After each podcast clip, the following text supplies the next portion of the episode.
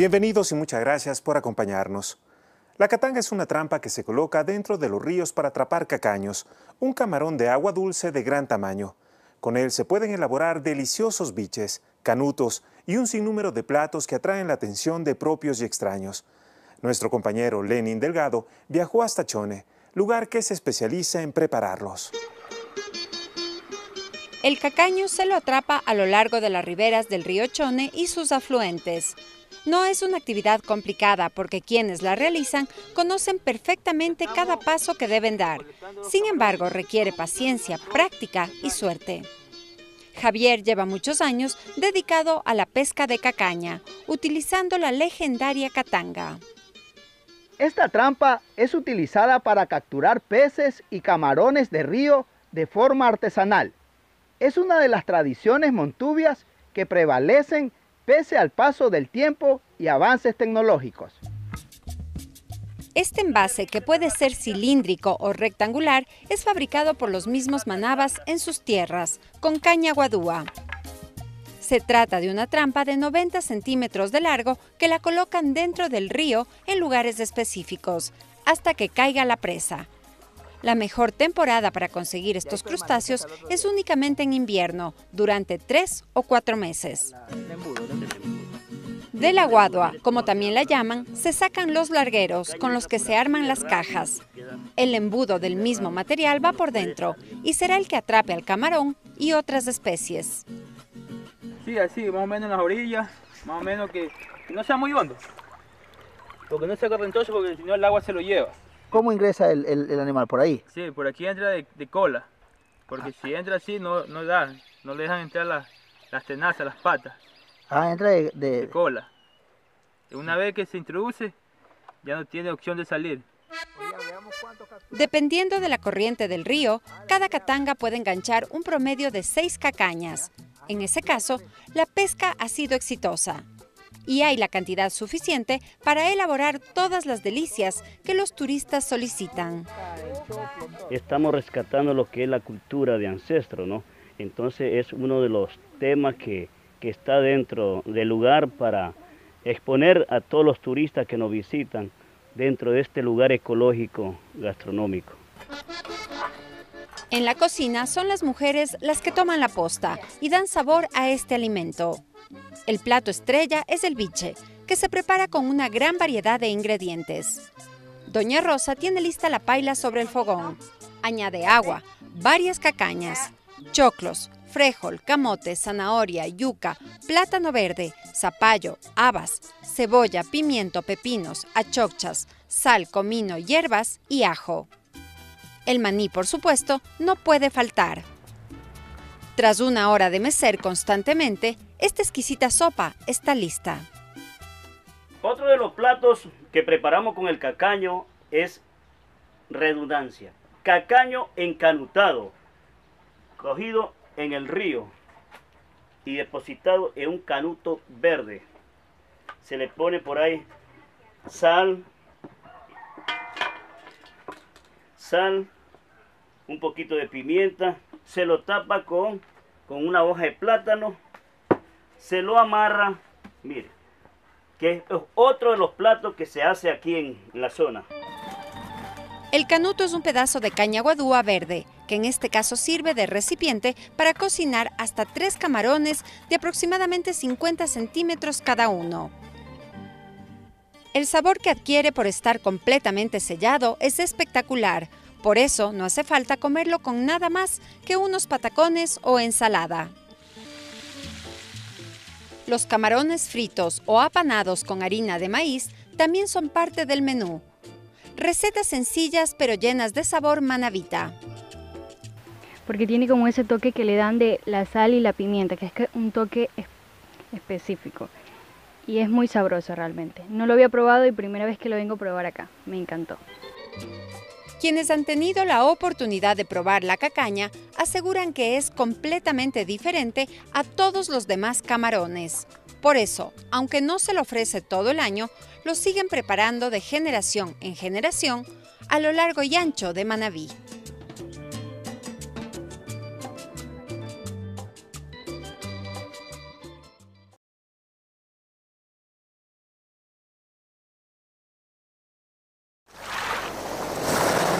Ya con ustedes, Azul Sostenible. Un espacio de diálogo sobre la importancia del océano para Ecuador, relacionado a la conservación y el uso sostenible de sus recursos. Bienvenidos.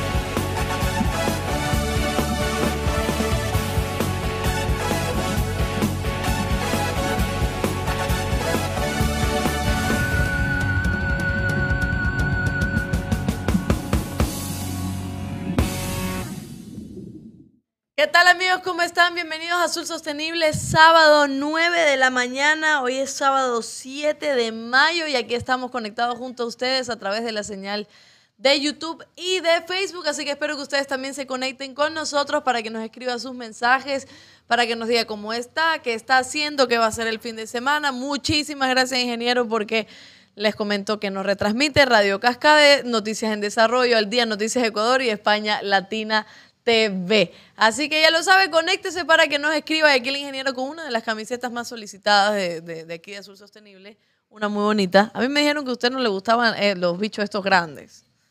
Eh, no, Como no los chiquititos era Sí, que- cuando es muy colorido así y grande, eh, no. ya.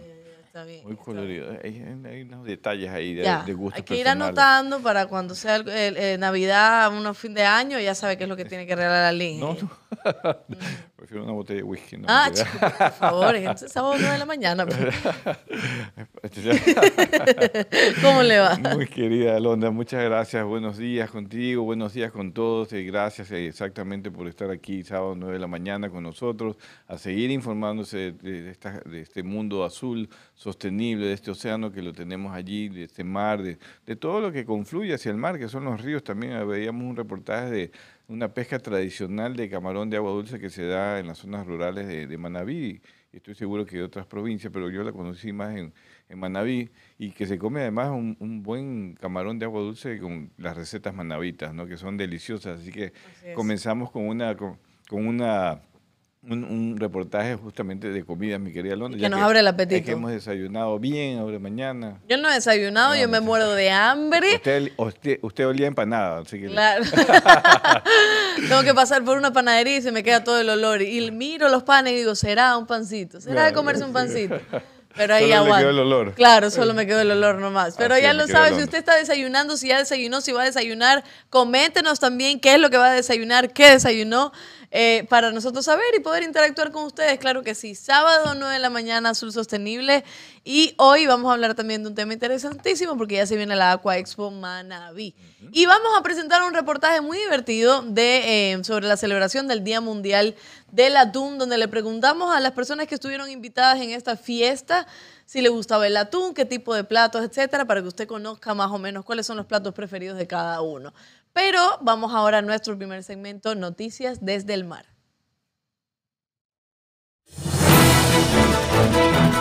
Presentamos Noticias desde el Mar. Y la primera noticia que nos locuta nuestra albacorita es que decisivo paso para regularizar las camaroneras. Escuchemos. La decisión de regularizar los predios camaroneros en el país es un paso justo que facilitará el acceso a una serie de beneficios a quienes se dedican a la producción del crustáceo en cautiverio. El camarón ocupa el primer lugar entre las exportaciones no petroleras.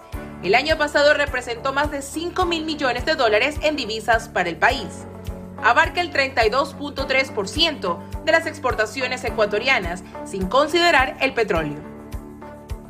En el caso de Manabí, la producción acuícola es un importante rubro que mueve la economía de sectores costeros, en especial en la costa norte de la provincia, y no solo en la siembra y cosecha del crustáceo, sino también en la cadena de suministros, la transportación y el procesamiento. En buena hora que el gobierno ha decidido dar paso a los procesos para la legalización de los predios, en lo que por décadas se han asentado las empresas de producción camaronera. Con ello, los pequeños y medianos productores podrán tener acceso a créditos y otros beneficios, pues podrán formalizarse. Al mismo tiempo, es necesario que se diseñen políticas de investigación para fortalecer esta industria, mejorando los sistemas de producción a fin de incentivar la producción y con ello aumentar las exportaciones.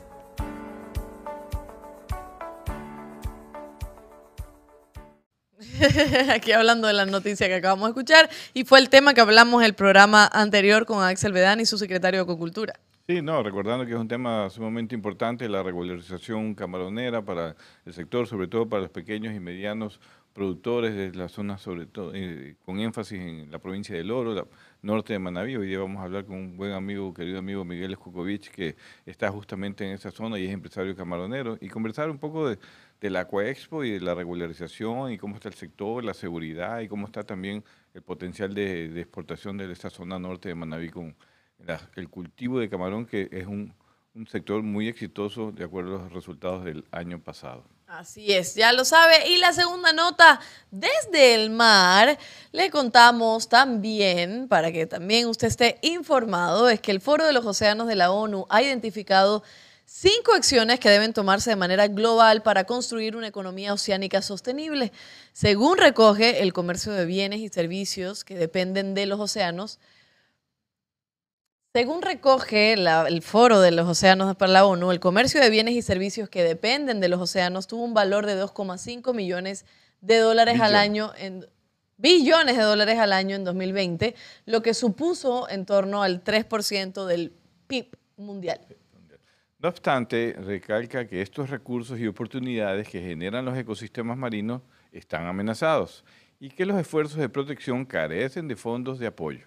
El foro pone de manifiesto que entre 8 y 12 millones de toneladas de residuos plásticos y 51 billones de partículas microplásticos acaban en el ecosistema marino y como consecuencia en la cadena alimentaria mundial.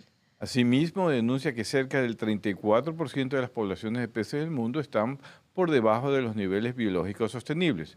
En este sentido, desde la plataforma se ha, pedido que se impulse la investigación, el desarrollo y la adopción de sustitutos materiales menos contaminantes para el océano, que sean reciclables, como las fibras naturales o los subproductos de las algas marinas, con el objetivo de reducir la dependencia de los plásticos y al mismo tiempo estimular la innovación, apoyar la economía circular y desarrollar nuevas industrias. Por último, también se ha pedido que se refuerce la economía oceánica a través de una mejora de las infraestructuras portuarias, la sostenibilidad en las operaciones de transporte marítimo y una mayor apertura comercial, especialmente para los pequeños estados insulares en desarrollo. ¿Cuánto plástico, microplástico llega al océano? hemos dicho en el programa, de acuerdo a la información, eh, basado en datos técnicos, pues que el mayor problema de los océanos hoy en día es la contaminación marina. Y, mm, algo que usted también enviaba... Obviamente hay temas de sobrepesca, hay otros temas relacionados, pero el tema de la contaminación es grave. Eh, me gusta escuchar el artículo también sobre la economía circular. Justo ayer lanzamos un proyecto junto con la Cámara de Pesquería, con Atunec, con Alpesca, con nuestro querido presidente Ociel Velázquez, que está por aquí en Ecuador.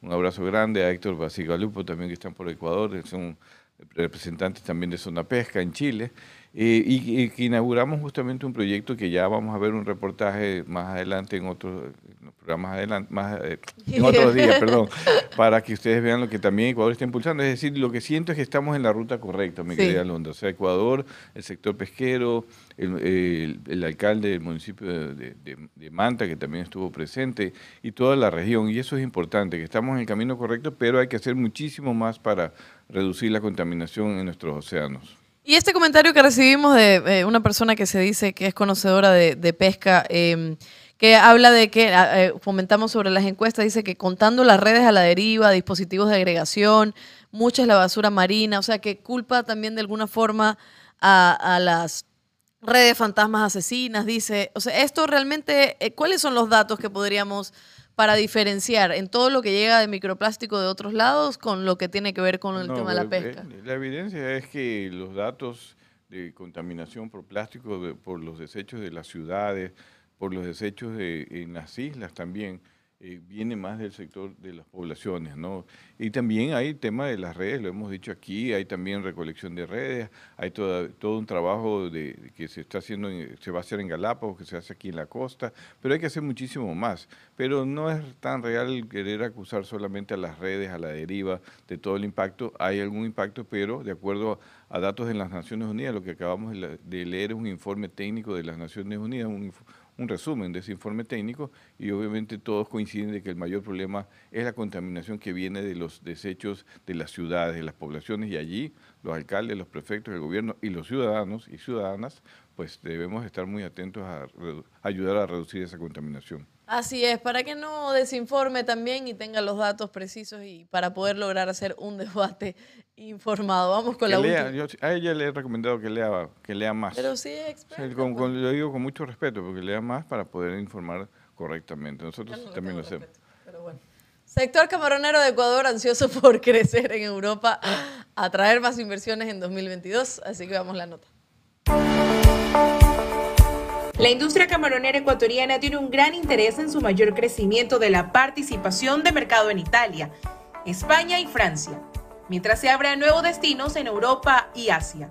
Así lo dijo José Antonio Camposano, director de la Cámara Nacional de Acuacultura de Ecuador.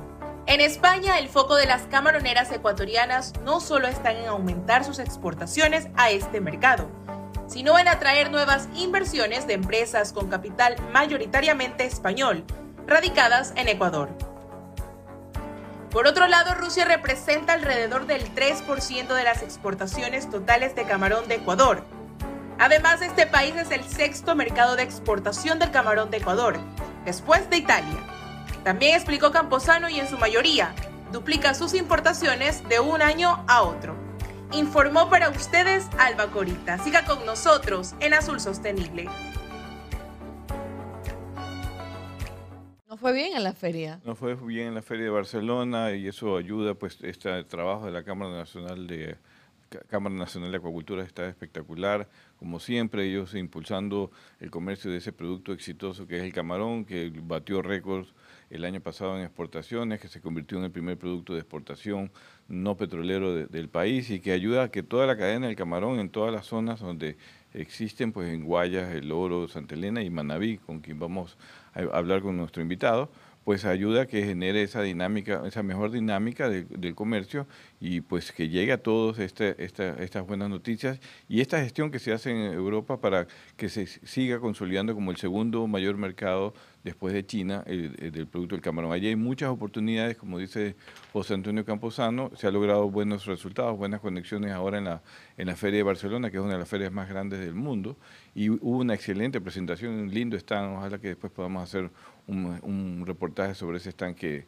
que eh, colocaron ellos, que nos hace quedar bien como país, no, no solamente el sector camaronero, sino como país, porque eh, presentamos eh, un stand moderno, con buena visualización, con buenos datos, con buena información y además que genera mayores negocios para nuestro país. Así que en buena hora y felicitaciones nuevamente a la Cámara Nacional de Acuacultura y a su presidente y su equipo de trabajo. Perfecto, y les comento que en cuatro días ya comienza la Aqua Expo Manaví, que va a estar en va a ser en Bahía de Caracas, así que siguen los eventos en temas de acuicultura y seguimos también progresando en este sector. Vamos a ir a un corte para eh, leer también sus comentarios que nos van llegando.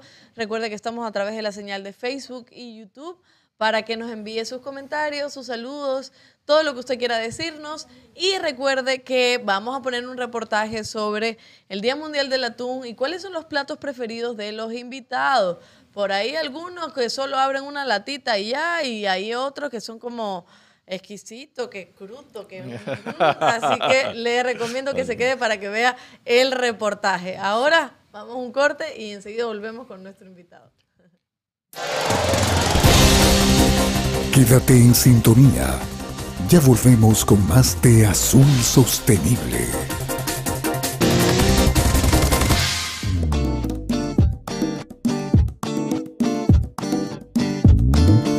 Super abre fácil de atún manabí cuando tengas hambre atún manabí.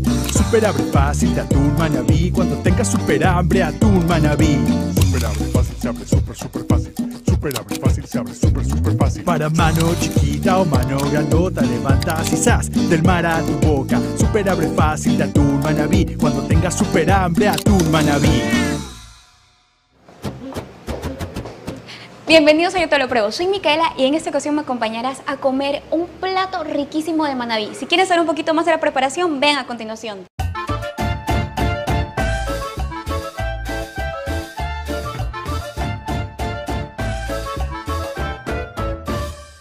Hola, estamos en Casa Manaba, soy Marianela Orlando y vamos a preparar un delicioso colonche.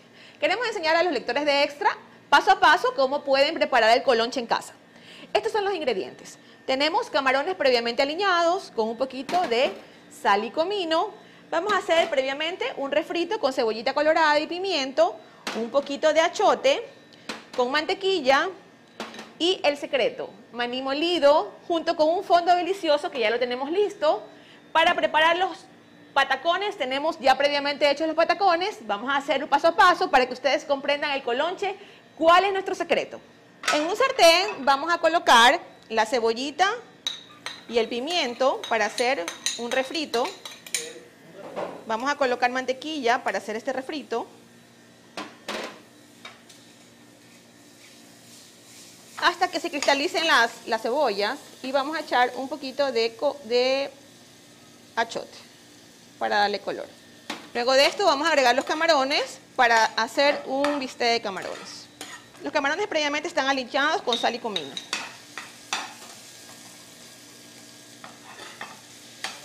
Vamos a agregar, este es el secreto. Vamos a esperar que el maní coja a punto y empiece a espesar. Mientras tanto, vamos a trocear los patacones. Mientras esto espesa, los patacones los vamos a hacer en cuadritos. Cuando la consistencia esté así, estamos listos para agregar los patacones. Vamos a lanzar los patacones y mezclamos.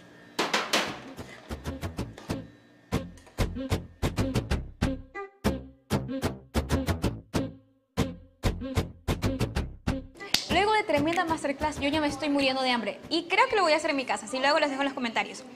Pero bueno, vamos a la degustación y antes les voy a contar un poco más sobre la historia de este plato.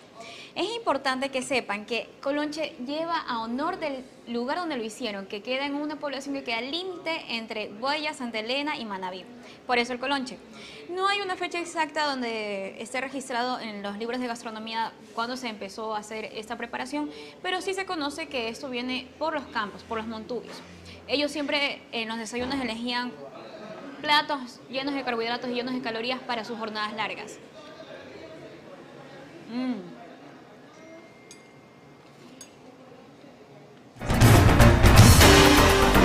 Seguimos con Azul Sostenible. Y estamos aquí en Azul Sostenible. Tenemos ya los primeros saludos que nos están llegando a través de Facebook y YouTube. Vamos a ver quiénes nos están saludando. Johanna Venegas, justo estábamos invocando la hora. Qué delicioso, qué delicioso plato de camarón. Saludos desde España. Un saludo para ti también, Johanna. Dice Renan Faubla. Saludos a Azul Sostenible desde Manta. Y está con su fotito también ahí en la fibra. Wilson Gómez, saludos a todos los integrantes de Azul Sostenible.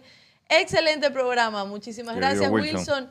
Pizzan, muy buenos días, Azul Sostenible. Hoy entrevista a un gran conocedor del sector acuícola, un gran empresario y amigo. Saludos a Miguelo por parte de Pedro Santiesteban. Oye, espérate que no he terminado de leer.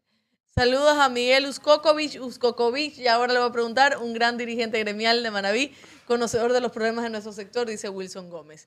Ahí está. Y también Grace Hunda dice buenos días, un enorme abrazo a la distancia para los amigos Azul Sostenibles de Puerto Vaquerizo Moreno, la capital de nuestro paraíso Galapa. Un abrazo para ti también, Grace.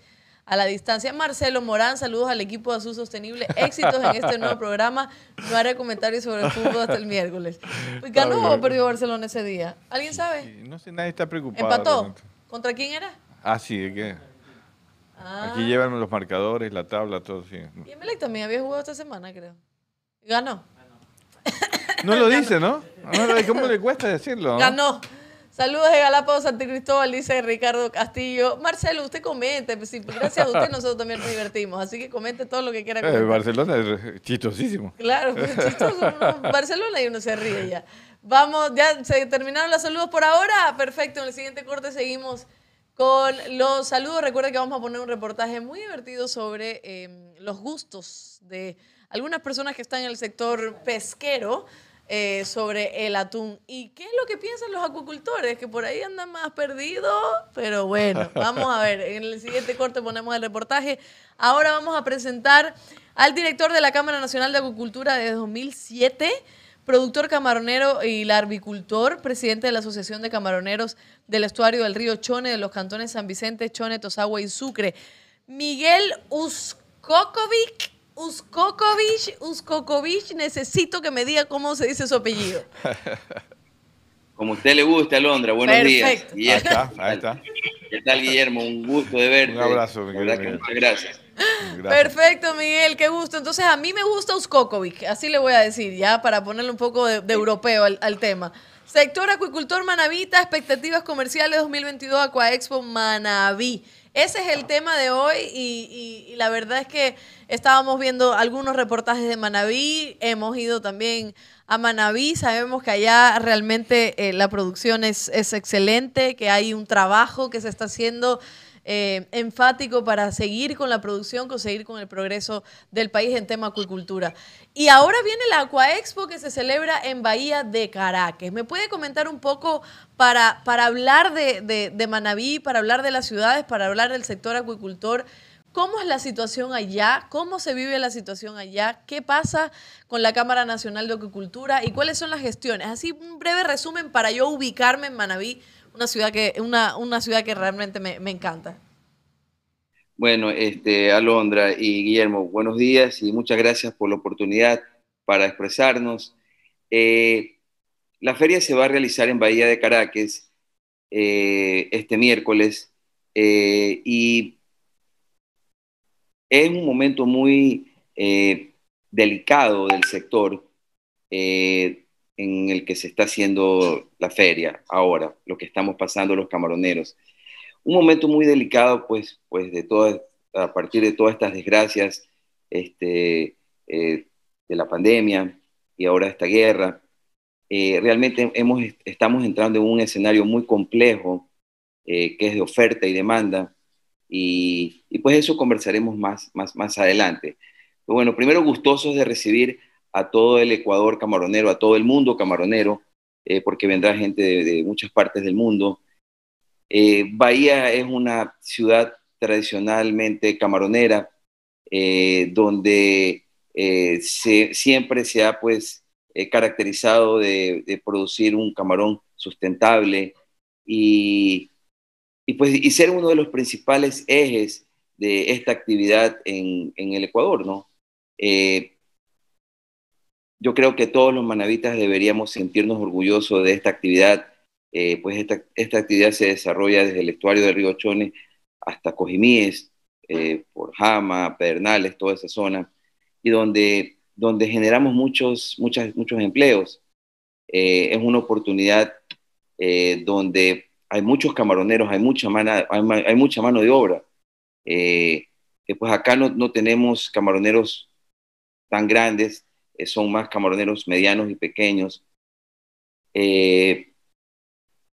Y, y es, es, fundamental que el gobierno eh, realmente a este sector ganador, a este sector que es winner, que, que ha sido pues, eh, un sostén de la dolarización, que ha sido un sostén eh, por muchísimos años, donde ha venido creciendo, creciendo, creciendo, y siendo hoy, después del petróleo, el, el, mayor ingreso, pues hay que defenderlo, claro. hay, que realmente, hay que realmente apoyarlo. Eh, y, y, eso, pues, y, y, y, Guillermo, ustedes saben, pues nosotros como, como manavitas, pues tenemos un sello especial que es de humildad y, de, y que nos gusta recibir a la gente, nos sí. gusta atender a la gente. Nos gusta atender a la gente. Entonces, bienvenidos, espero verlos el miércoles y, y pues con todo el cariño y con todo el, el, el calor que tenemos los manavitas, eh, queremos estar, estar presentes, pero, pero sí, sí va a ser, sí, sí estamos viviendo momentos muy álgidos, muy complejos. Allá voy justo a, preguntarle y confirmo la confirmación. La verdad es que los manabas son una maravilla. Eh, y, decía ciudad de Manabí porque estaba pensando en Bahía de Caracas, que es una de mis ciudades preferidas, provincia de Manabí, pero estaba pensando en Bahía que fue justo una de las primeras ciudades también que conocí de Manabí y son personas tan amables, son personas tan lindas que, la verdad es que cuando tú llegas a Manabí yo siempre digo que es como que si te dieran un abrazo. Eh, pero, pero me parece muy interesante lo que usted menciona, Miguel, porque, a ver, estamos hablando, claro, un momento delicado para el sector porque atravesaron una pandemia terrible y me imagino que también hubo afectaciones ahí para que también me pueda comentar. El tema de la guerra, eso me parece interesante porque Claro, así mismo como pasó en el COVID, que pensábamos que nunca iba a llegar a Ecuador, pero también las afectaciones y las consecuencias en un lugar que aparentemente está muy lejano, también puede afectar al sector camaronero y sobre todo a los camaroneros medianos y pequeños en el país. Cuénteme un poco cómo han sido estas afectaciones. A ver, eh, primero tenemos que comenzar por entender de que nosotros, nuestro cliente, nuestro cliente más grande es China. Y China es un país comunista. Al ser un país comunista, eh, no tengo nada, no soy político, gracias a Dios, toda la gente que me conocen, pero eh, yo lo veo fríamente. Eh, ellos tienen un, pensamiento totalmente diferente. China le echa la culpa a la langosta de Maine, que por ahí entró el COVID. Entonces, y esto no es que está dedicado a Ecuador, no, no. tenemos que ser también realistas y, ver las cosas.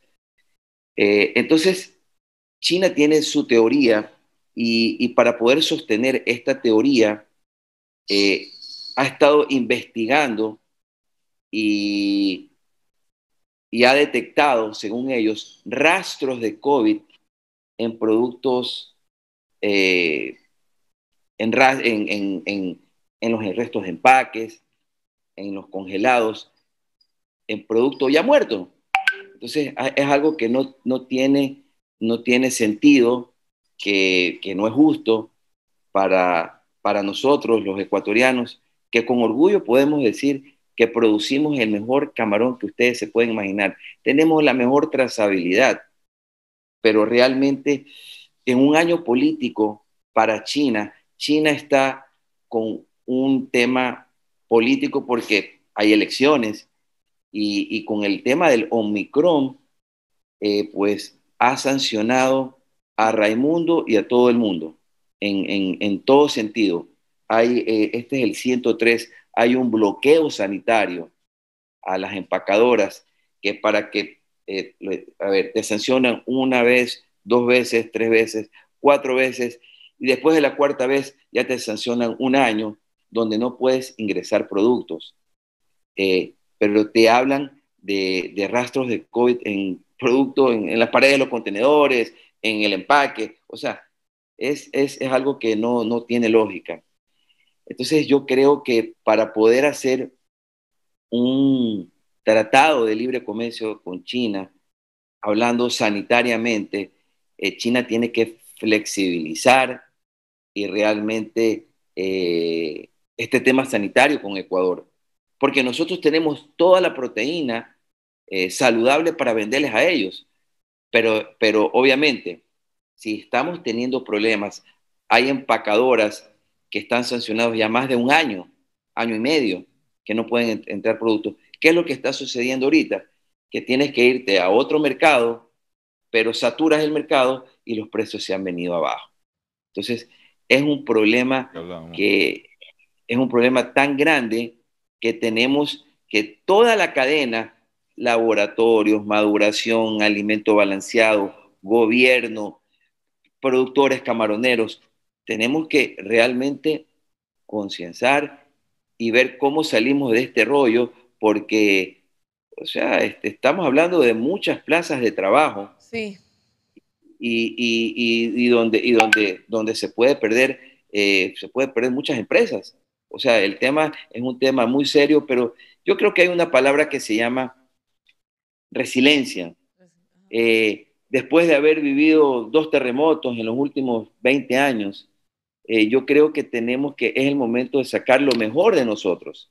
Y eh, Guillermo, tienes que estar tú también muy bien informado del tema de lo que pasa, pues ese congestionamiento en el puerto, en China, de los, de los contenedores ahí esperando y, y, pues y que te lo sancionen y, bueno, todo se ha encarecido, la inflación como está subiendo.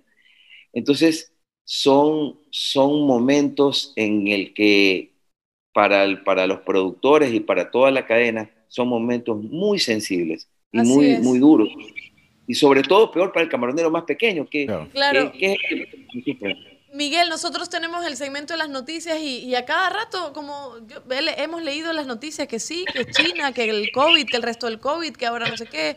Y justo el otro día estábamos hablando y, yo le decía al ingeniero como que, pero ¿por qué seguir, sigue, seguir en esto, no?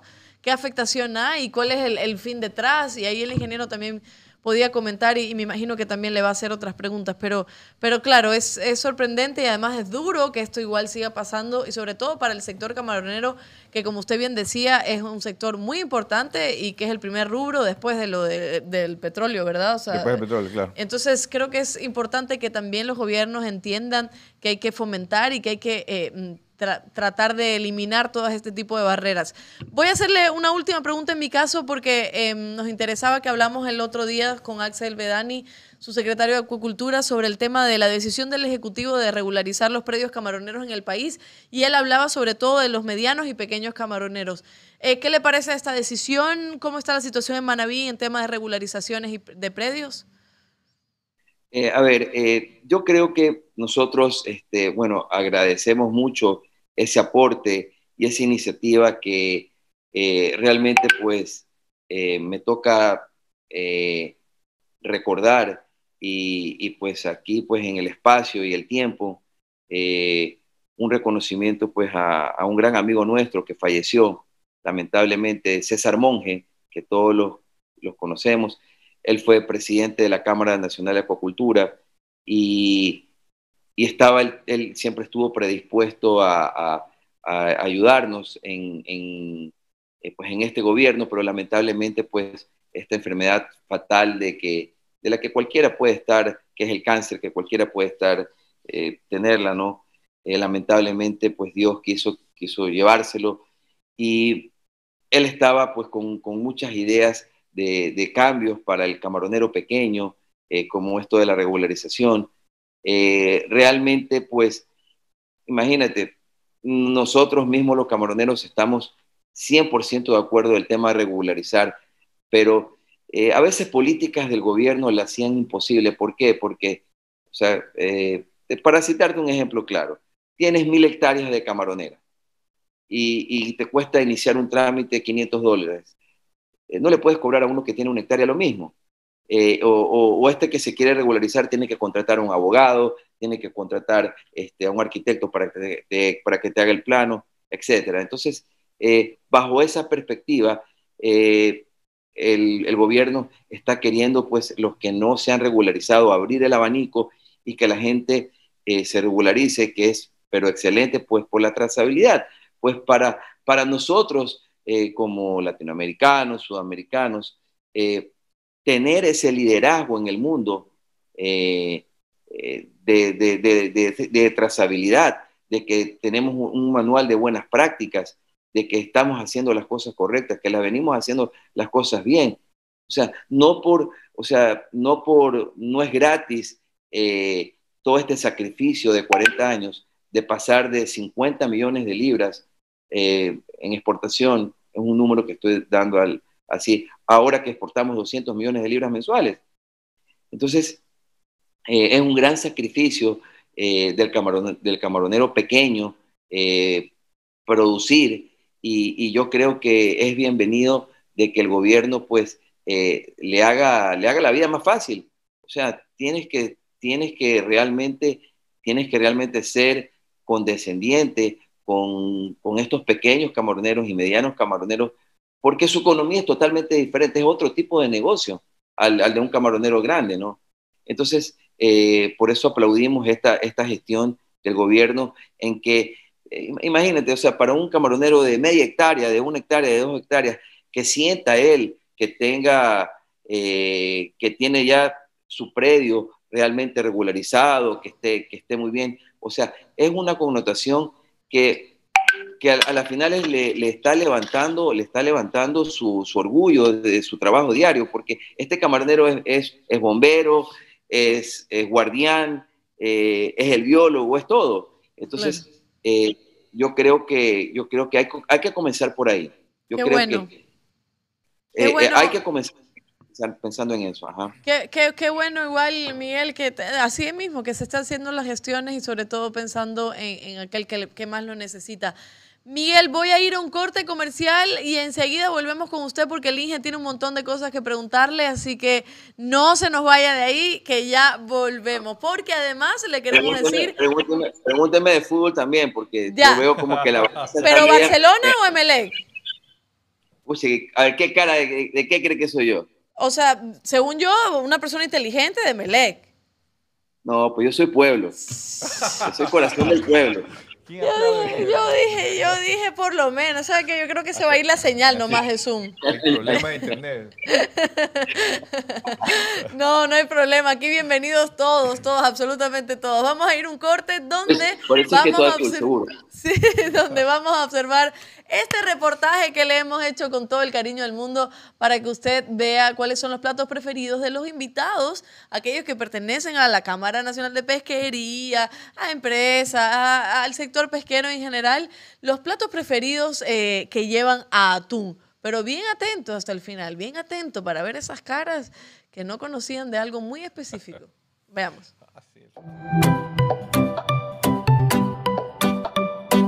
La celebración por el Día Mundial del Atún realizada en Guayaquil, los invitados degustaron de platos exquisitos hechos, por supuesto, con atún. Luego de que todos ya habían comido y alguno hasta repetido, decidí acercarme a sus mesas para investigar si era cierto o no que el atún no podía faltar en sus hogares y cuál era su plato favorito. A ver, ¿usted cómo come el atún? Sándwich de atún. ¿Qué le pone? A ver, ¿cómo lo prepara? Mira, lo hago harta mayonesa. Harta mayonesa. Harta, por eso estoy gordo, por harta mayonesa. Bien, está bueno, está bueno. Yo también como eso. A ver, ¿usted cómo come el atún en la casa? Bueno, en encebollado y también me lo hacen cuando me porto bien en, en carpacho. Pero qué nivel, qué nivel. No es siempre, ¿no? Y yo comiendo en mi casa arrocito con atún nomás, pero no, bueno, a ver usted. Yo el encebollado, hoy día me he comido dos platos de encebollado. Estaba bueno, está bueno. Muy bueno. Y este un sanduchito de atún también, bien, siempre, así es. Pero eso como, como que el atún te salva de cualquier apuro, ¿verdad? En la casa. Ahí está en la lata y el encebollado en lata tampoco puede faltar. Está buenísimo. Ah, Así es. A ver. Me regreso. Ventresca Manaví. fanático. Fanático número uno. ¿Y Ventresca. el encebollado en lata cuál se come también? Yo el real, pues, ¿no? Ay, Yo me como el de atún manabí, también está bueno. Ahí también tiene. Habrá Yo se lo recomiendo. está que irlo a buscar entonces. Me dio la impresión de que estos caballeros no eran tan hábiles en la cocina y por eso la salvación estaba en una latita. Los entiendo, porque yo soy igualita. En otra mesa, Andrés Roche comentaba que su plato era el más fácil de hacer y para mi gusto, el más rico. Mejor es con arroz calientito.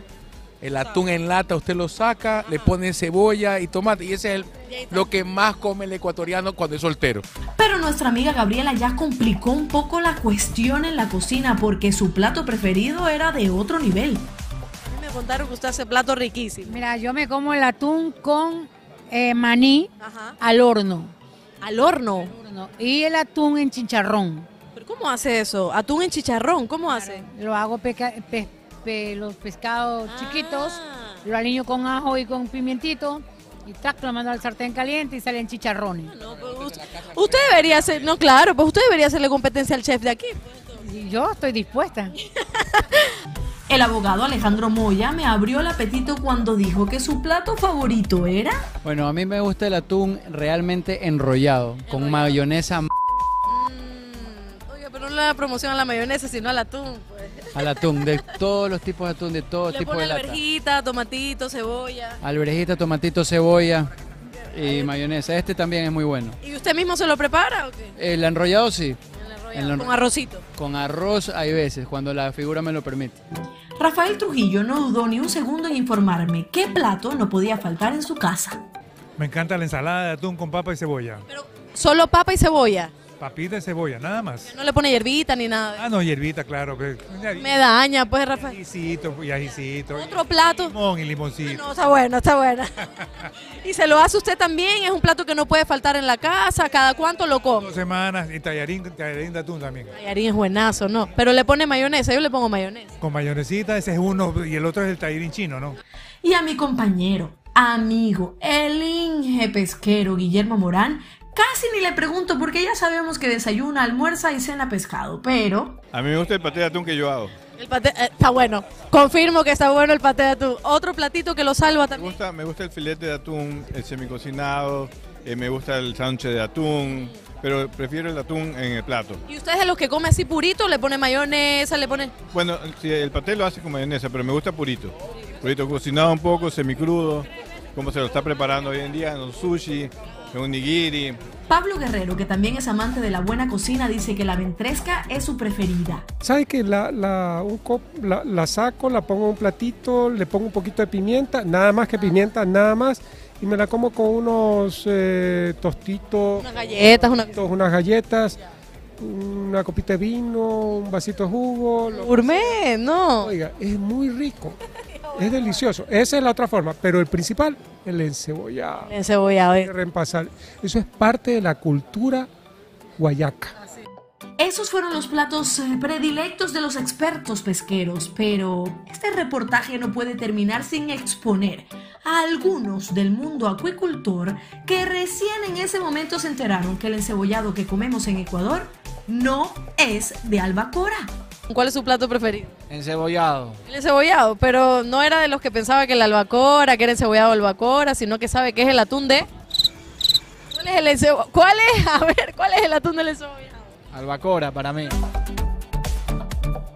Le cuento que Axel Vedani me acaba de decir que piensa que el encebollado es de albacora y le acabamos de decir que es de atún aleta amarilla. ¿Usted sí sabía? No. ¿Qué pasó? ¿Acuacultura no sabe que el atún? ¿Qué pasó? Sé mucho de camarón, pero de atún solamente que sabe bien. ¿Y cuál es su plato preferido de atún? El encebollado. El encebollado, pero ella sabe que el atún es- está en el encebollado, no el albacora. Está bien. Habla con propiedad. La albacora es un túnido. Sí, sí, sí, sí, pero el del encebollado es aleta amarilla. Eh, sí, sí. Además aquí en el Ecuador no se pesca albacora, usted ya sabe eso. Yo sé, por favor, ¿qué pasó? ¿Cómo no voy a saber si Azul Sostenible me ha dado una maestría en asuntos pesqueros? Pero al parecer los roles se cambiaron por un momento porque Gabriela Cruz se adueñó de mi micrófono y... No, no, no, aquí va la pregunta. ¿Y vos cómo te comes el atún? Mire, que yo le iba a decir que el atún yo me lo como, simplemente la lata, lo abro, lo pongo en el arroz y punto. O le pongo un poquito de mayonesa y galletas, con limoncito, así, cebolla y tomate y ya está. ¿Y hierbita? Ay, y hierbita, sin hierbita. Yo no puedo comer hierbita. Pero también me como el encebollado que viene en lata, que ese está buenísimo. De claro, sin hierbita. Sin hierbita. Todo esto sin hierbita. Sin hierbita, pero con bastante atún. Qué maravilla saber que nuestra gente disfruta de un producto tan maravilloso como lo es el atún. ¿Y a ti? ¿Cómo te gusta comerlo? Cuéntanos en las redes sociales de Azul Sostenible.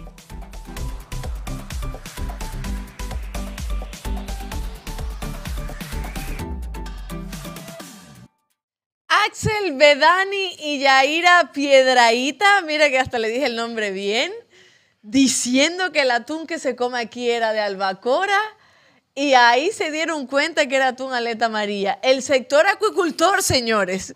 Pero nada, eso fue... Imagínense, pero, pero nada, fue lindo ese reportaje.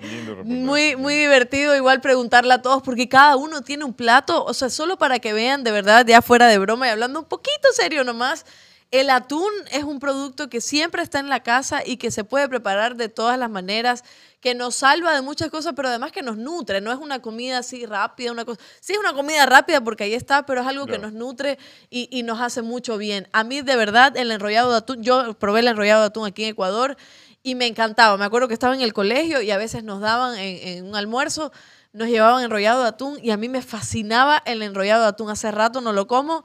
El arrocito con atún también, el, el atún con mayonesa. Realmente es un producto muy rico y es- fue muy lindo también saber que todas las personas presentes sí comen el atún y que es algo que eh, en el Ecuador se da muy bien. Así que nada, con gusto este reportaje lo vamos a subir también en YouTube, en Facebook, en nuestras redes sociales para que usted lo pueda ver, para que usted pueda eh, ver, pero bien a Axel Vedani y a Ira Piedradita y por supuesto el Bruno, Bruno diciendo toda la información. Aquí no se pesca albacora y la Gabriela y toda esta gente maravillosa que ha pasado también por Azul Sostenible. Y el Inge, medio exquisito, ¿no? No, no, yo...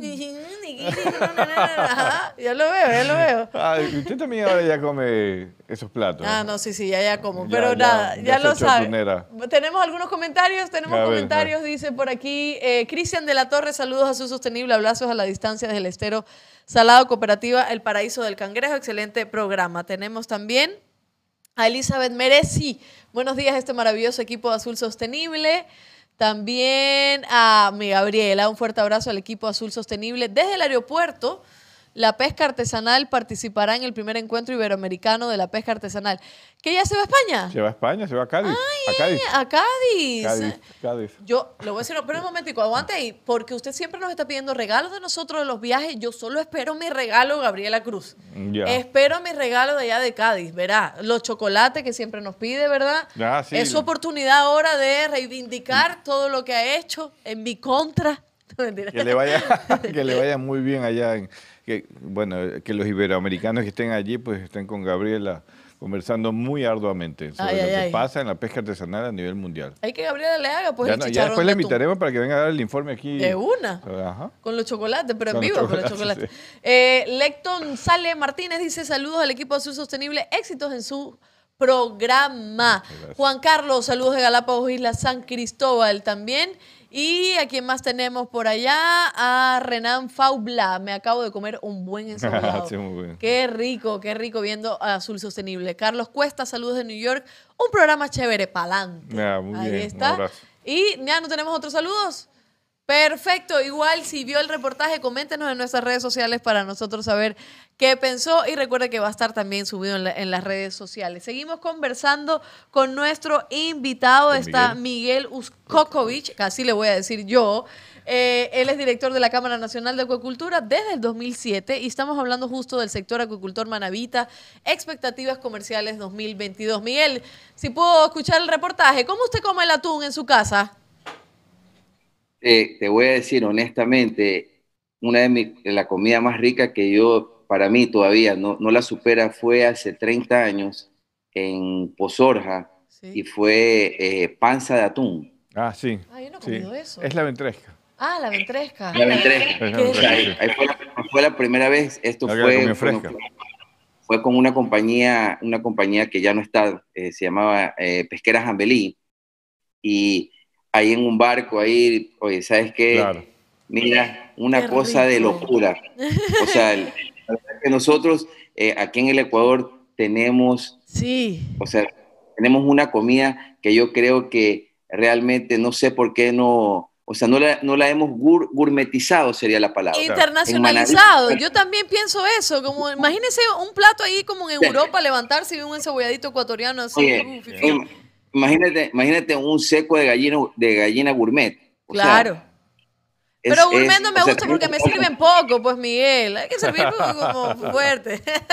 Miguel, Usted, eh, usted- usted es comedor, usted es comedor entonces de cocolón, entonces. Claro, pues con todo. Pues y aquí si no, déjame ni mirar a las que están por aquí que comen cocolón. Miguel, la última pregunta. ¿Usted sí sabía que el encebollado de atún es con atún aleta amarilla? Dígame que sí, por favor.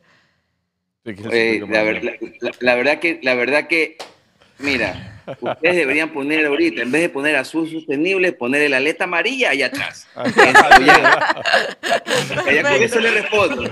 Con eso No le pasa respondo. nada, no pasa nada. Gracias, gracias Miguel por, por estar con nosotros. Ahora sí, el Inge tiene unas preguntas para usted. Muchas gracias, mi querida Alondra. Lindo reportaje, como siempre, lo que tú haces, un, un gran trabajo y un gran aporte también para la comunicación en este tema de azul sostenible. Y Miguel, un gusto tenerte por acá, pues también, y- y aunque sea a distancia, pues verte, enviarte un fuerte abrazo. Y bueno, sí, eh, yo creo que la reflexión que tú hacías en la par- primera parte de la, del programa era, tenemos, tenemos éxitos pero tenemos problemas también que hay que solucionar. Tenemos un problema de un mercado complicado para que la gente conozca que exportar no es nada fácil. Cuando quieres ir a un determinado mercado, mer- mercado ya sea chino, europeo, norteamericano, latinoamericano o de Medio Oriente, pues te encuentras con muchas dificultades, comenzando por los competidores y luego por todas las trabas que hay o las barreras que hay arancelarias o no arancelarias y los problemas que causan pues la guerra, la pandemia, el exceso de control, eh, que, es lo que está pasando en el sector, pero que al final los grandes, como tú dices, los grandes, las grandes eh, eh, empresas pueden soportar un poco más, no es fácil, pero también los pequeños y medianos pues les, les está impactando, ¿no? Eh, eh, les está impactando en precios, les está impactando en, en salida del producto, salida a tiempo, eh, de las piscinas camaroneras hacia el sector procesador, y hay un montón de, de tiempos que esperar allí, pues si el mercado se complica hay que esperar, si el puerto, los puertos en China están detenidos y, la- el problema naviero es mundial, como todos conocemos, pues también hay que aguantar. Y ahí el, se- el sector mediano y pequeño pues sufre mucho más. Pero adicionalmente a todo esto también hay otro tema que creo que es muy importante para el sector mediano y pequeño, y sobre todo el sector camaronero en zonas rurales, o en, el norte de Manabí, en el Oro. En el norte de Manabí, gracias al sector camaronero, se ha podido desarrollar la economía, aparte de la, la agricultura, la ganadería, que son muy importantes en esa zona. Pero también hay un problema que quisiera saber si ya se ha solucionado, porque vi un reportaje tuyo haciéndote una investigación periodística y que hace dos años atrás hablaba de la, de, de la delincuencia, que hoy lamentablemente es un tema general, pero no sé si al sector camaronero sigue afectándole la inseguridad, como el sector artesanal o como está ocurriendo en el país, y es bueno conocer si también este es un tema eh, álgido para ustedes que o ya tuvo solución o necesitan soluciones a corto plazo y que también les afecta sobre todo a los peca- pequeños y medianos, ¿no?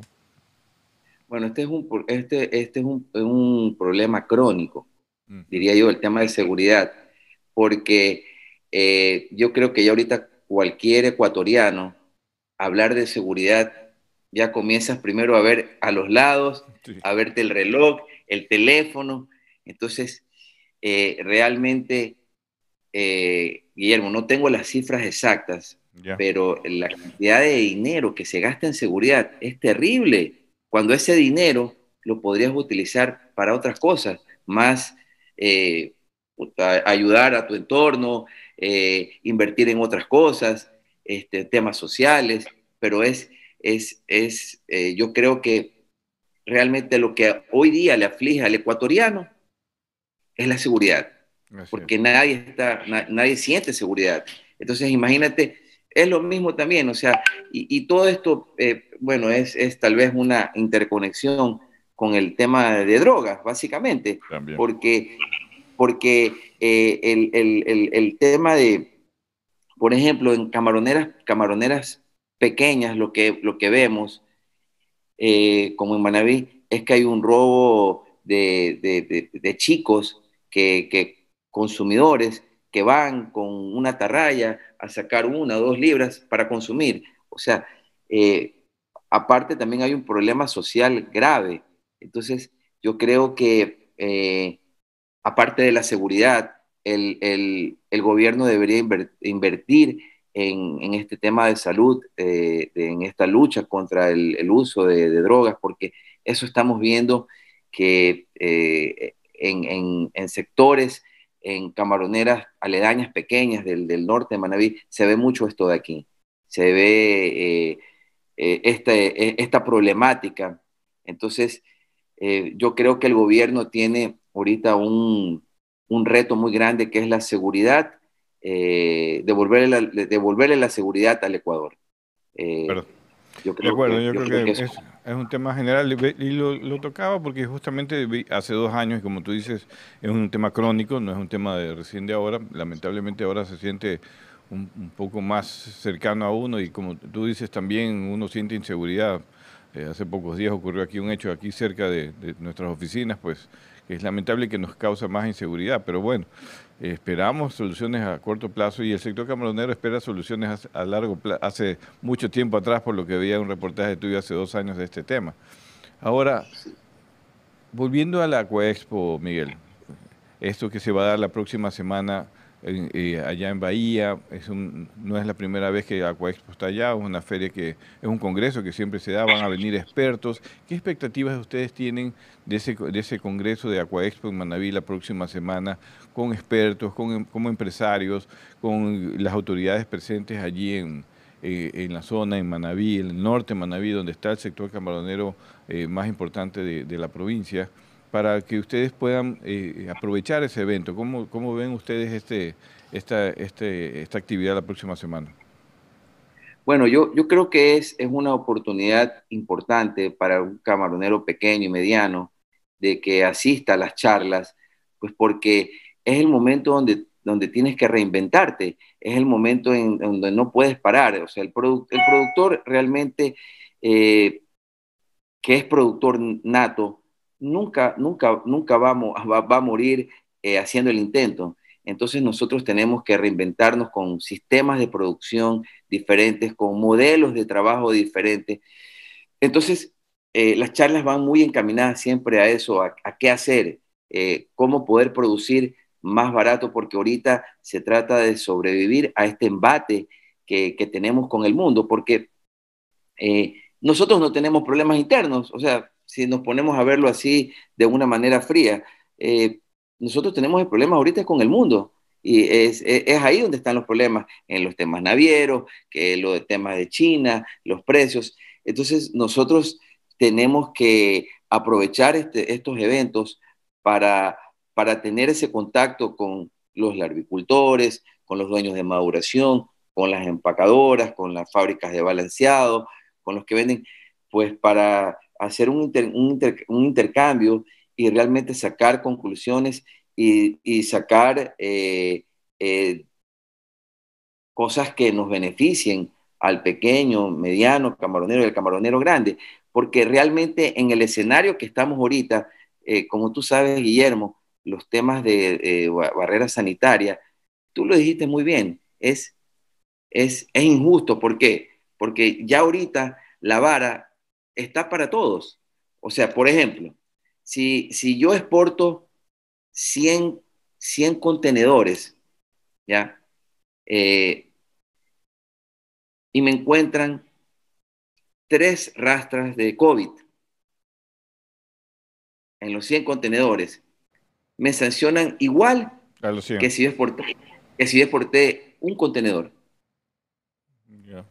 y me encontraron tres rastras, tres rastras de COVID. O sea, el, el- el tema es tan, es tan complejo que, que- que re- realmente, pues imagínate los, los millones de dólares que están en Claro. juego eh, eh, y, esto, y esto realmente pues es, es delicado, pues no. Entonces, por eso es que es muy importante, eh, sobre todo, pues obviamente, pues la, la ciudad va a ganar, eh, la Claro. ciudad va, va, va va a llegar mucha gente, eh, la economía se va a mover en esos días, que es, que, que es tan importante. Eh, y, y- sobre todo yo creo que eh, este encuentro de camaroneros, de productores, de agricultores, de dueños de empacadoras, eh, de estudiantes, de gente afines al negocio, porque el, el negocio camaronero pues te mueve, es una industria que se mueve dinámicamente muchísimo. O sea, yo, yo, yo creo que el Ecuador realmente pues eh, es un país tan rico en, en producción que con la pesca que tenemos, con, con la acuacultura y pesca que tenemos, con el banano, eh, es cuestión de, de- de ponerle un poco más de, de- de cariño, diría yo, de amor a esta patria, para, para o, sea, o sea, tenemos que ser solidarios. Imagínate lo que están pasando los bananeros. O sea, es- este, los, los bananeros que su 30, 40%, creo que el 40%, 30% era, era Rusia y no están mandando esa fruta. La fruta, se, la, 30%. se- se- la- la fruta se la está, eh, se la, se la está botando. Y, y así veo cómo están luchando los amigos productores bananeros, hermanos, por hacer, por reinventarse, por ver qué valor agregado le haces a ese banano para no botarlo. Entonces, eh, eh, y, y nosotros estamos en medio, en medio de una pelea que no le hemos buscado. O sea, o sea como productor, y- y o sea, es- co- coincido contigo, mira, y hay tantos detalles, ¿no? Lo que tú decías, eh, a ese, a ese empresario que exportó 100 contenedores y que le encontraron arrastra en un, en un contenedor y tiene que devolver 100 contenedores. ¿Cómo hace para regresar todo eso? Tiene que regresarlos, dejarlos estancados allí en China, pagar eh, por puerto, o sea, no sabe el nivel de detalle de, de de lo complejo que es lo- enfrentar estos problemas y por eso mi admiración a los empresarios y a, todos los que hacen la cadena, ¿no? Porque al final eh, todo este trabajo viene desde el sector productivo, desde el camaronero, desde los técnicos para producir el mejor camarón del mundo, como decimos que es, es el Ecuador, para que llegue a esos diferentes mercados y que se ha logrado con éxito.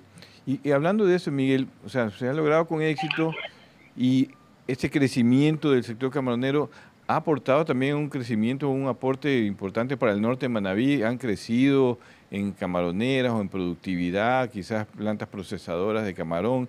¿Qué ha pasado? Porque yo he visto que en Manta pues hay plantas procesadoras que antes eran de pescado y ahora también son de eh, procesadoras de camarón para la exportación, ¿no? Eh, también ha ocurrido aquí en, en Guayas, Eso- en el Oro. eso- Pero en el norte de Manabí, que es una zona eh, importante de la provincia, es una zona rural sumamente importante. Bahía es tierra de mi madre, muy querida, eh, muy amada por nuestra familia.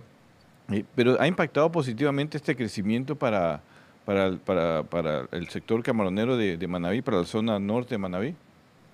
Bueno, sí, como, como tú bien lo dices, este, Guillermo, claro que sí, pues genera, genera mucho más trabajo, genera oportunidades, hay, hay más, más empacadoras. Eh, eh, pues mira, ya ahorita una de las empacadoras grandes del país, Omarsa, eh, eh, se está estableciendo en Pedernales, entonces eso es muy positivo y como tú lo dices, eh, bienvenidos los, los, los, los- pesqueros, hermanos, los pesqueros también eh, tienen ahí un, un- un nicho importante, pues porque a veces la pesca no está muy, muy buena, tú sabes, eh, a veces es cíclico, pero tienen ya sus instalaciones. Y para ellos empacar camarón es por ahí montar ciertas, ciertas eh, clasificadores, etcétera, etcétera, y, y pueden exportar. Entonces, eso, eso es, eh, te genera, genera más trabajo y más trabajo. Entonces, yo creo que mientras, mientras el, el sector camaronero seamos responsables con el medio ambiente, eh, trabajar de una man- ma- manera amigable, eh, no, no porque esto no es de producir por producir. Tú puedes producir 10 mil, 15 mil, 1500 libras por hectárea, por hectárea, pero, pero tienes que hacerlo sustentablemente porque puedes dañar el medio. Entonces, eh, yo creo que si el sector camaronero ha llegado hasta donde está, es por su responsabilidad en, en- producir un camarón con buena trazabilidad, con buenas prácticas.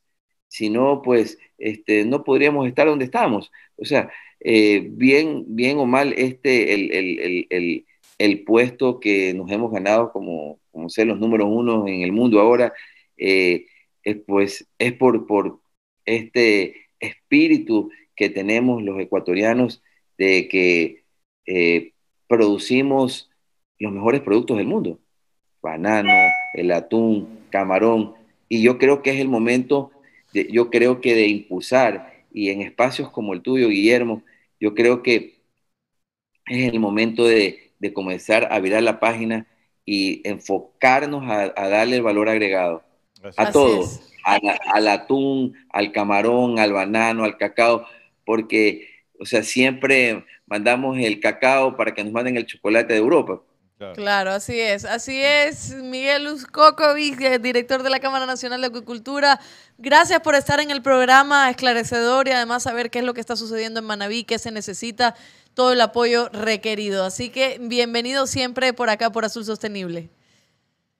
Muchas gracias, Alondra, y esperamos el miércoles, eh, los esperamos, Guillermo, allá y esperamos atenderlos como, como, como siempre, como, con todo el cariño y afecto, y aunque sea lléveme un, un filetito de atún azul. Yo, azul. El azul. Vea que el atún es aleta amarilla, pero también es aleta azul. El azul El más soy- caro y el más valioso es aleta azul Yo, en los pues. mercados, por si acaso. Yo, ¿no? pues no me dijeron que era yo. Yo, era una- aleta el- azul, yo soy aleta azul. están pidiendo.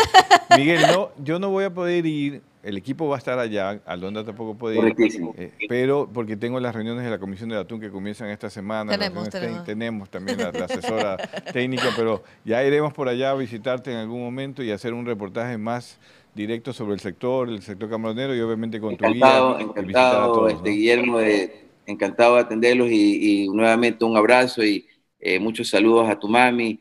Eh, realmente yo sí, yo sí veía algo en tu brillo, algo, algo, algo, algo bueno sacó Guillermo de, y, y es porque es porque tiene su, ma- su mamá es, es- es manavita y siempre, siempre, ¿cómo es que es? Los, los manavitas tenemos ese sellito especial que es eh, de ser acogedores. Siempre lo, lo menos, lo menos, lo menos que, lo, lo poco que tenemos lo compartimos. Entonces. Alonso, Guillermo, bienvenidos. Cuando ustedes quieran eh, venir, Bahía es su casa y los estaremos esperando siempre con una sonrisa. Yo sé Muy que sí, porque así son los manabas de maravillosos. Eh, Miguel, lo último, eh, la fecha de la Aquaexpo es el miércoles y ¿en dónde va a ser? En el Bahía Tenis Club. En el En Bahía, Bahía Tenis, Tenis Club, el miércoles a las 9 de la mañana. Miércoles, el próximo 9 de la miércoles, 11 miércoles 11 de mayo. Correcto. Perfecto. Muchísimas gracias, Miguel, y muchísimas gracias y bienvenido Excelente siempre, ya saben. semana. Un abrazo, hermano. Gracias. Chao. Un abrazo. Chao. Vamos entonces a un corte comercial chiquitito y volvemos con las encuestas en Twitter. Quédate en sintonía. Ya volvemos con más de Azul Sostenible.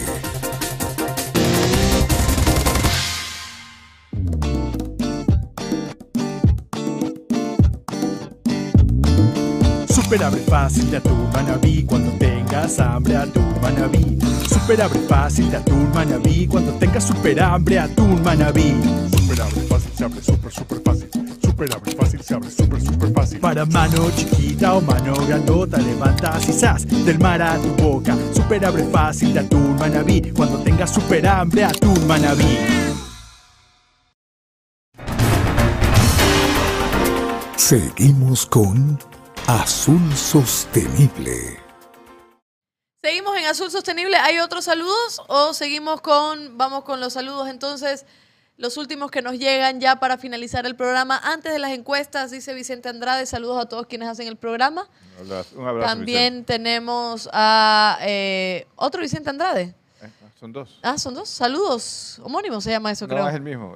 Foto, sino que ahora está de vaquero. Ah, ya, ya, ya. Me abrazo a todos quienes hacen el programa, que sábado a sábado no me lo pierdo por su valioso contenido. Los miércoles también estamos a la una de la tarde. Eh, Ever Ángel, saludos desde El Oro. A Ever hay que preguntarle si ya le dieron los atuncitos de atún manabí. Saludos de la comuna Puerto Diamante. Ahí están los saludos que nos llegan a través de Facebook y YouTube. Muchísimas gracias siempre por estar conectados. Vamos a las encuestas en Twitter. La primera pregunta era la siguiente. ¿Cuántas toneladas de residuos plásticos de residuos plásticos acaban en el ecosistema marino, entre 5 y 7 toneladas, entre 8 y 12 y más de 15. Eh, realmente, según la noticia que dimos y según el foro de la ONU, es entre 8 y 12 toneladas acaban en el ecosistema igual. marino. Mira, dicen más de 15 toneladas, Porque que probablemente en el- en- con el tiempo Ya, va a ser así. Así es. Así es, es muchísimo. Vamos entonces a la siguiente. ¿Cuál es el porcentaje de poblaciones de peces del mundo que están por debajo de los niveles biológicos sostenibles, ingeniero? 34%. 34%. Y eso también Según es... de acuerdo, de acuerdo a los estudios de, de FAO. Si bien va a salir un nuevo estudio, se indica que ese porcentaje se está reduciendo gracias a las buenas prácticas que se están desarrollando en todo el planeta. Así es. Vamos con la siguiente. ¿Cuántas empresas camaroneras ecuatorianas acudieron a la feria Seafood Expo Global en Barcelona? Y esto lo mencionábamos, lo mencionaba Albacorita en el reportaje sobre este evento que eh, Campuzano, eh, José Antonio. el nombre, José Antonio. José Antonio Campuzano, que este yo con los nombres no puedo. José Antonio Campuzano informaba que 23 empresas camaroneras ecuatorianas acudieron a la feria Seafood Expo Global en Barcelona, que fue igual un éxito para que ya más o menos usted también esté pendiente de toda la información que se da en el sector pesquero, acuicultor, maricultura, todo, privado, público, industrial, artesanal, todo, todo, todo, todo. Azul Sostenible es el canal para que usted eh, sepa de esto. Ahí aquí está. atrás, en la foto. Así es, todos los actores imprescindibles para este sector y para la producción en el país. Así que disfrute el fin de semana. Mañana lleve a su mamita a comer un encebollado rico y celebre con ella. Y nada. Yo voy a hacer el paté de atún para mi mamá. Ay, para mí, para mi mami también, Ya ¿ya? está bien. Para mi Está mami. bien. Muy bien. Así está. Disfrute, Inge, y nada, nos vemos entonces Igual, el miércoles. Nos vemos el día miércoles, una de la tarde, para seguir conversando de temas muy eh, eh, importantes también, disculpen la redundancia. Eh, un- ayer se firmó un convenio importante, como dije, con Alpesca, con Atunec, y vamos a hablar con un invitado relacionado a ese tema del reciclaje de redes y que se ha firmado recién el día de ayer, que es un tema relevante a nivel regional. Así es, y nada, a mi mamá un saludo también y un Doña beso Leida. gigante. A doña Leida y a su mami también un saludo. Belén. Y a las mamis de todos un beso y un abrazo. Disfrute y tengan mucho cuidado, cuídense, protéjase y nada, nos vemos el miércoles a la una. Chao. Gracias por habernos acompañado en este programa. Esperamos que te haya gustado. Encuéntranos en Facebook, Instagram o Twitter y cuéntanos qué te pareció. Hasta la próxima.